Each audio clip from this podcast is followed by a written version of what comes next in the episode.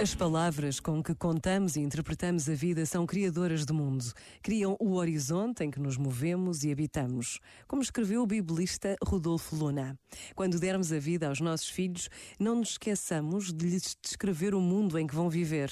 Essa narrativa podemos escolhê-la. Este pode ser um mundo maldito, cruel e insensato, ou pode ser um mundo melhor em gestação, um mundo abençoado por um Deus amoroso e misericordioso. Temos a escolha das palavras.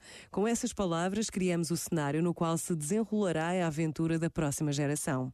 Eles serão sempre livres de criar a sua própria história, mas demos-lhe ao menos uma oportunidade, oferecendo-lhes palavras repletas de sentido e de esperança. Este momento está disponível em podcast no site e na app.